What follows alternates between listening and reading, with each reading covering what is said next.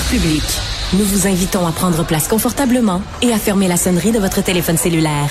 En cas d'incident, veuillez repérer les sorties de secours les plus près de vous. Bon divertissement. Un, deux, un, deux. OK, c'est bon, on peut y aller. Sophie Durocher. Elle met en scène les arts, la culture et la société pour vous offrir la meilleure représentation radio. Sophie Durocher. Tout un spectacle radiophonique. Bonjour tout le monde, j'espère que vous allez bien. Merci d'avoir choisi Cube Radio, Cube Radio qui est vraiment disponible partout au Québec. Et aujourd'hui, justement, on se transporte dans la très belle ville de Québec. Pourquoi? Ben pour parler du Festival d'été de Québec qui va se dérouler cet été, donc du 6 au 16 juillet. À peine les passes étaient en vente que déjà elles étaient parties, vraiment parties comme des petits ponchos. Vous souvenez-vous du gars, là, c'était un entraîneur de hockey, au lieu de dire parties comme des petits il disait c'est parti comme des petits ponchos. Toujours est-il que les passes, les billets sont partis vraiment très rapidement, ce qui est une bonne nouvelle pour le festival, mais une mauvaise nouvelle pour les gens qui voulaient se procurer des billets, des passes. On va parler de tout ça avec Samantha McKinley, qui est vice-présidente aux communications, marketing et affaires publiques pour le festival d'été. Bonjour, Madame McKinley. Bonjour, Madame Durocher, ça va bien? Ben, moi, ça va très bien. Vous, comment ça va au Festival d'été de Québec? Euh, vous êtes assez fébrile, j'imagine, au cours des dernières heures, des derniers jours? Euh, je, je, vous dirais effectivement euh, très fébrile. C'est toujours une, une, période qui est fébrile pour nous. Euh, L'équipe est très enthousiaste au, lorsque survient le moment de dévoiler la programmation, euh, de mettre en vente la billet, les billets. Et puis là, bon, ben, on, comme tout le monde le sait, euh, on a vécu un moment historique de notre côté, là, du point de vue organisationnel, sold out en quelques heures seulement. les sentiments, par contre, peut-être un peu partagés parce qu'on on, on voit et on entend la déception des gens qui auraient aimé mettre la main sur de laisser passer puis qui ont pas eu la chance de la faire, euh, de le faire comme ça s'est écoulé aussi rapidement euh, que ça a été le cas. Fait que je voudrais, on, on est un peu partagé, mais somme toute, on est très fiers de l'organisation puis de notre événement cette année. Alors, euh, plusieurs questions évidemment qui découlent de ce que vous venez de nous dire. Vous dites que c'est historique, donc c'est la première fois depuis les, les, débuts du festival que les billets partent aussi vite? Aussi rapidement, oui. Euh, J'ai fait le décompte. On en est rendu à notre septième sold out, si vous me permettez l'expression. Euh, L'an passé, déjà, on avait battu un record de vitesse. Euh, la totalité des passes s'était écoulée en l'espace de 16 jours ce qui était euh, un peu inhabituel. On avait déjà vécu des sold out, mais habituellement, c'était dans euh, les jours, les semaines qui vont précéder l'événement, pas aussi rapidement que ça. Et puis là, cette année, on anticipait tout de même euh, que la vente s'effectue, somme toute rapidement. On avait certains indicateurs là, qui étaient sur notre radar, qui nous montraient qu'il y avait un engouement, puis qu'il y avait une anticipation, le manifeste pour le festival cette année. mais on, on, a néanmoins été surpris. Là. Quelques heures, ça, on l'a pas vu venir. Mais alors, c'était quoi les éléments justement qui vous, qui vos antennes là dans le dans le milieu, dans, sur le web, qui vous disaient bon ben cette année ça va être pire que les autres années? Euh, ça, va, là, le, spectre est assez large au niveau des indicateurs qui nous pointaient dans cette direction-là. Euh, on sait qu'il y avait beaucoup d'intérêt pour le festival, la hausse du volume du trafic web était là, euh, des abonnements à nos à nos, ah. infolettes comme on a rarement vu dans le passé. Hmm. On a augmenté de plusieurs dizaines de milliers depuis janvier. juste d'un point de vue personnel, entre nous, les employés, on se passait le mot, mon doux. Il y a donc bien des gens qui nous contactent cette année pour savoir si on peut les aider à obtenir XY passe, qui nous demande à quel moment ça s'en vient, etc. On sentait que l'intérêt était plus prononcé cette année. Fait que c'était annonciateur de quelque chose. Euh, mais comme je vous dis, le, la rapidité avec laquelle tout ça s'est opéré, ça, on, euh, avec beaucoup d'humilité, nous, on n'entrevoyait pas ça. On pensait quand même avoir euh, quelques semaines devant nous. Est-ce que vous diriez que vous avez été dépassé pour les, par les événements? Je vous explique pourquoi je vous pose cette question-là, parce que hier, ma collègue euh, journaliste à la recherche, Marianne Est allée faire un tour sur votre page Facebook et beaucoup de gens qui avaient pas pu se procurer les billets euh, parce que c'est parti trop vite étaient extrêmement fâchés contre l'organisation. Euh, J'imagine que vous, vous aimez pas ça quand il y a des commentaires négatifs. Est-ce qu'on peut dire que vous avez été donc dépassé par les événements? Euh, je vous dirais que on a été, on n'a pas été dépassé par les événements parce que euh, inversement, d'un point de vue opérationnel, on est extrêmement fiers de la façon dont ça s'est déroulé.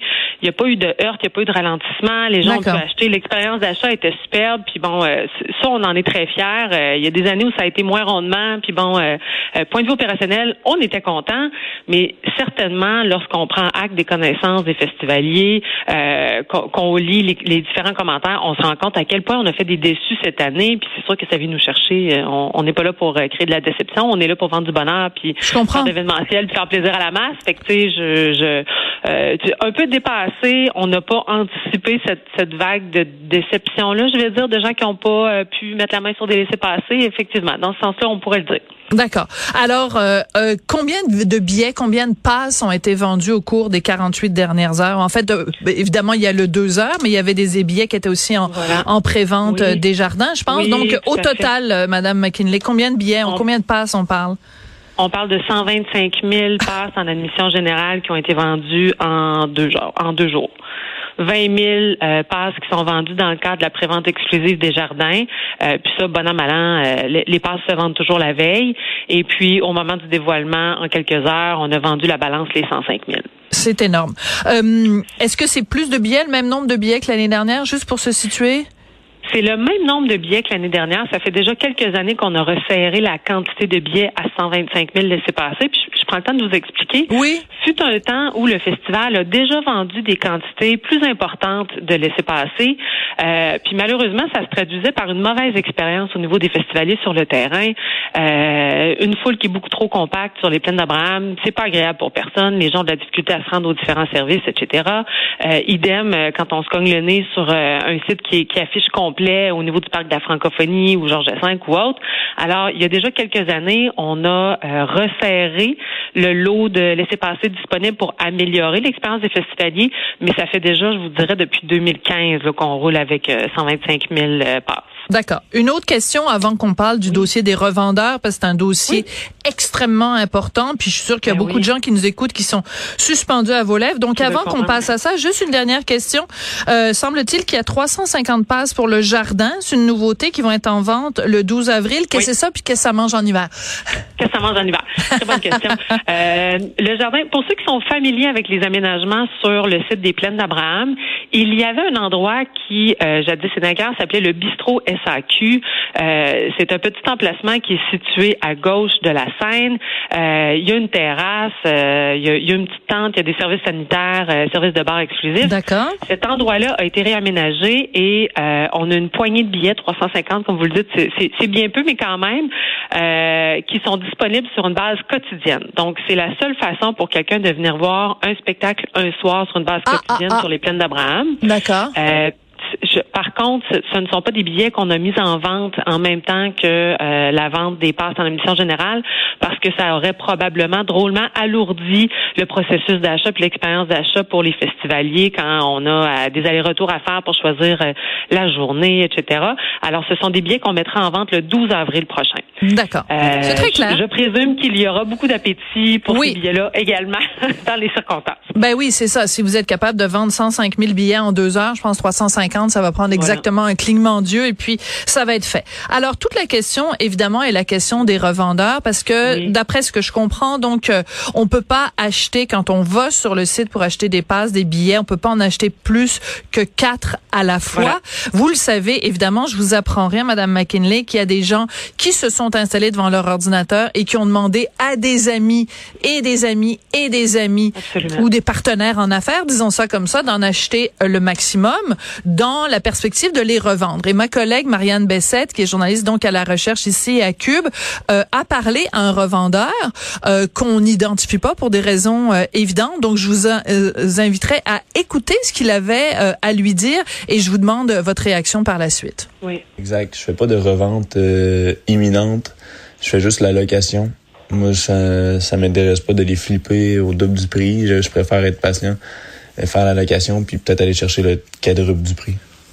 Alors, il nous explique donc, et puis c'est tout à fait logique d'un point de vue financier, pourquoi les, les revendre maintenant, alors que s'il attend un peu, il va pouvoir louer donc sa passe sur une base quotidienne et en obtenir quatre fois le prix au lieu d'en obtenir le double. Qu'est-ce que vous voudriez, mettons, appelons-le Mathieu.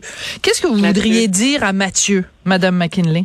Mon Dieu, j'écoute le discours de Mathieu, puis je me désole de d'entendre ça. Euh, je pense à toute l'équipe qui travaille extrêmement fort pour diversifier les revenus, pour s'assurer qu'on est capable de mettre en vente un billet à un tarif qui est extrêmement accessible, qui va parler à un large pan de la population. Les efforts qu'on met en ce sens-là sont considérables, puis de voir que quelqu'un euh, mettrait la main sur un billet avec une intention mercantile, puis vraiment le par opportunisme d'affaires pour essayer d'aller chercher quelques dollars, c'est sûr que je trouve ça un peu choquant.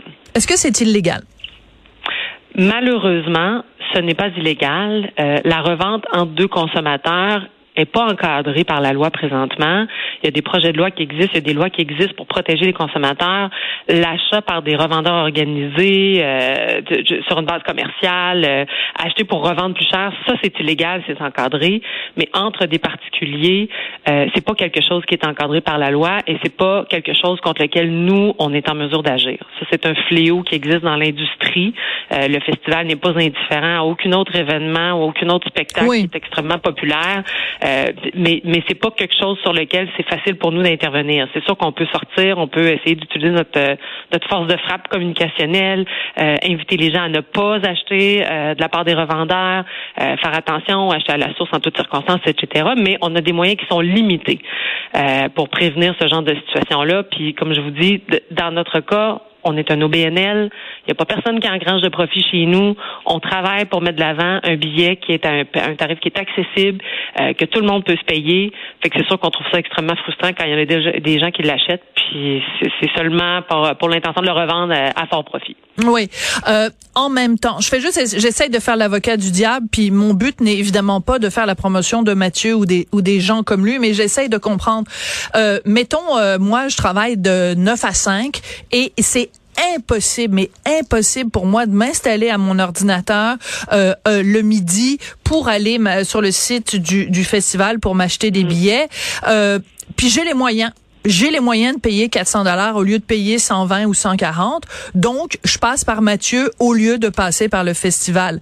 Euh, c'est une situation hypothétique, bien sûr, que je viens de vous décrire, mais il y a sûrement beaucoup de gens qui sont dans cette situation-là.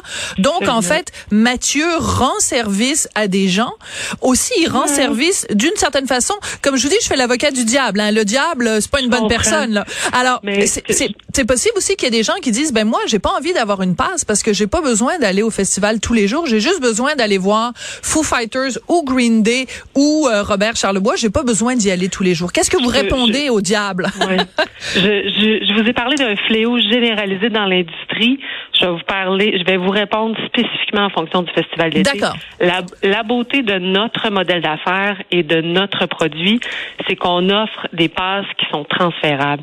Si vous avez un frère, une sœur, une cousine, un voisin, un papa, c'est possible d'emprunter la passe de quelqu'un et de venir assister à un spectacle. Puis ça, on l'encourage. Le transfert, le prêt en qui se connaissent, c'est quelque chose qu'on encourage et qu'on permet.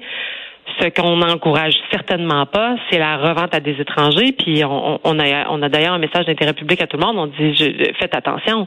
Si vous êtes en train d'acheter, de louer à quelqu'un que vous ne connaissez pas, vous n'avez aucune garantie. Est-ce que cette personne-là euh, est en train de vous revendre un billet qui a été désactivé en cours de route, qui n'est plus valide, etc. On le sait pas. Euh, c'est toujours en achetant à la source qu'on a une quiétude d'esprit et en empruntant à quelqu'un qu'on connaît aussi. Euh, mais comme je vous dis, nous on est aussi, je vous dirais, devant une situation qui est, qui est nouvelle pour nous. Euh, la vente la plus rapide dans notre dans notre historique, ça a été l'an passé en 16 jours. Ça, ça laissait beaucoup de gens au, à, l'exemple dont, vrai, dont vous m'avez parlé.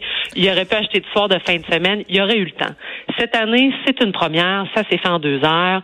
Euh, nécessairement, on va se poser des questions. Euh, on va s'interroger. Est-ce qu'on peut faire quelque chose pour faciliter euh, l'accès au laisser-passer à un plus large pan de la population, s'assurer que tout le monde a la chance de mettre la main sur euh, euh, des passes. Oui, on va se poser les questions, on va peser les plus et les moins, puis on fera des choix en ce sens-là. Fait que c'est une réalité qui est nouvelle cette année.